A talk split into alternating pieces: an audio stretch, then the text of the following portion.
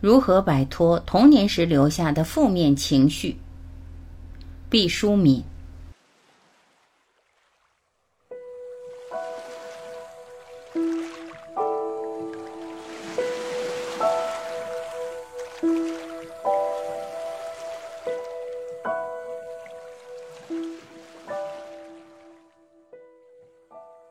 他是我的音乐老师，那时很年轻，梳着长长的大辫子，有两个很深的酒窝，笑起来十分清丽。当然，他生气的时候酒窝隐没，脸绷得像一块苏打饼干，很是严厉。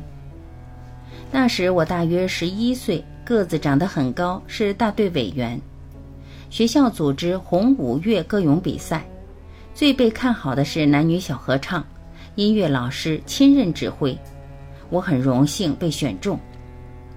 有一天练歌的时候，长辫子的音乐老师突然把指挥棒一丢，一个箭步从台上跳下来，侧着耳朵走到队伍里，歪着脖子听我们唱歌。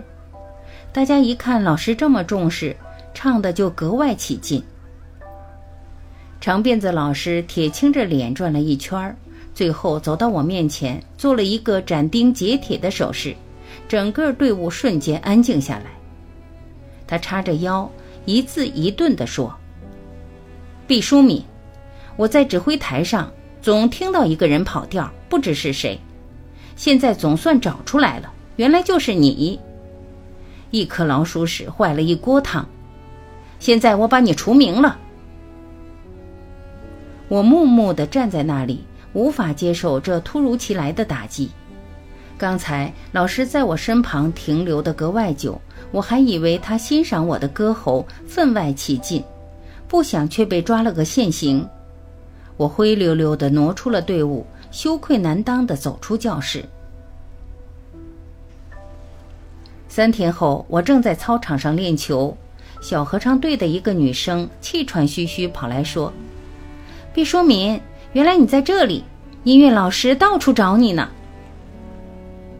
从操场到音乐教室那几分钟路程，我内心充满了幸福和憧憬。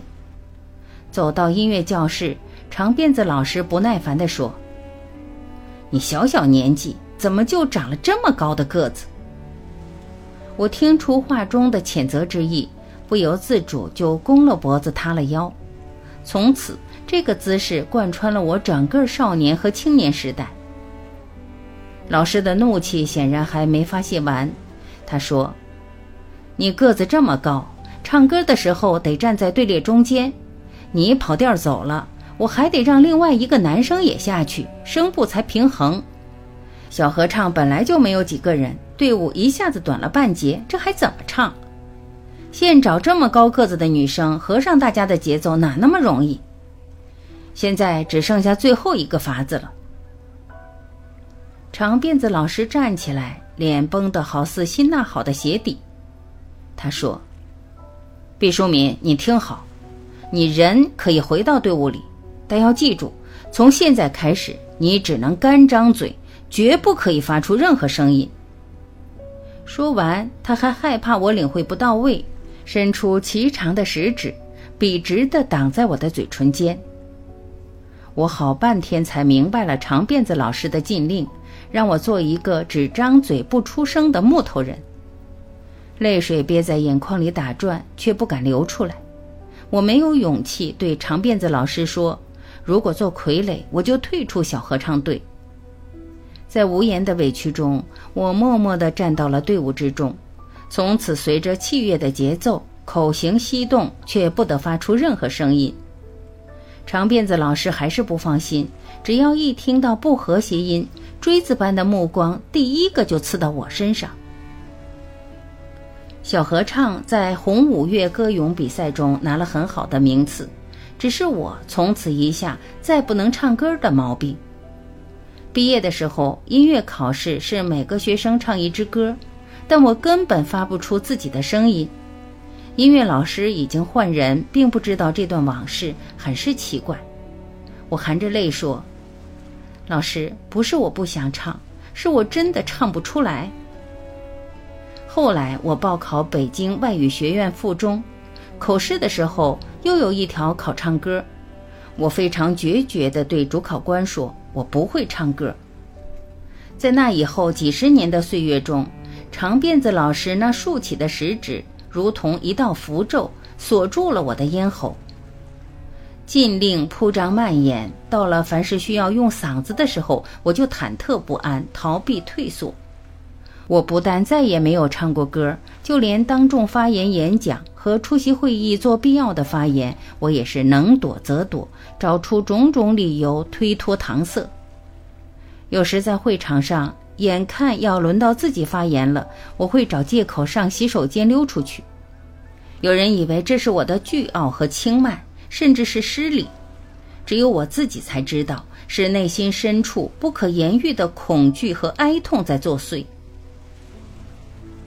直到有一天，我在做《谁是你的重要他人》这个游戏时，写下了一系列对我有重要影响的人物之后，脑海中不由自主地浮现出了长辫子音乐老师那有着美丽的酒窝却像铁板一样森严的面颊。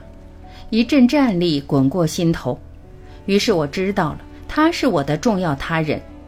虽然我已忘却了他的名字，虽然今天的我以一个成人的智力你能明白他当时的用意和苦衷，但我无法抹去他在一个少年心中留下的惨痛记忆。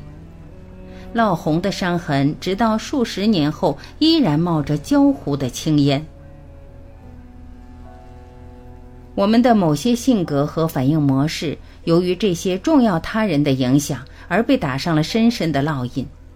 那时你还小，你受了伤，那不是你的错，但你的伤口至今还在流血，你却要自己想法包扎。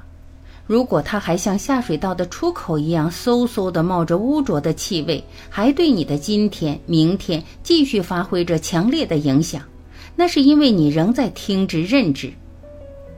童年的记忆无法改写，但对一个成年人来说，却可以循着重要他人这条缆绳重新梳理、重新审视我们的规则和模式。如果它是合理的，就变成金色的风帆，成为理智的一部分；如果它是晦暗的荆棘，就用成年人有力的双手把它粉碎。当我把这一切想清楚之后，好像有热风从脚底升起。我能清楚地感受到，长久以来禁锢在我咽喉处的冰霜噼噼啪啪地裂开了。一个轻松畅快的我从符咒之下解放了出来。从那一天开始，我可以唱歌了，也可以面对众人讲话而不胆战心惊了。从那一天开始，我宽恕了我的长辫子老师，并把这段经历讲给其他老师听。希望他们谨慎小心地面对孩子稚弱的心灵。童年时被烙印下的负面情感是难以简单的用时间的橡皮轻易的擦去的。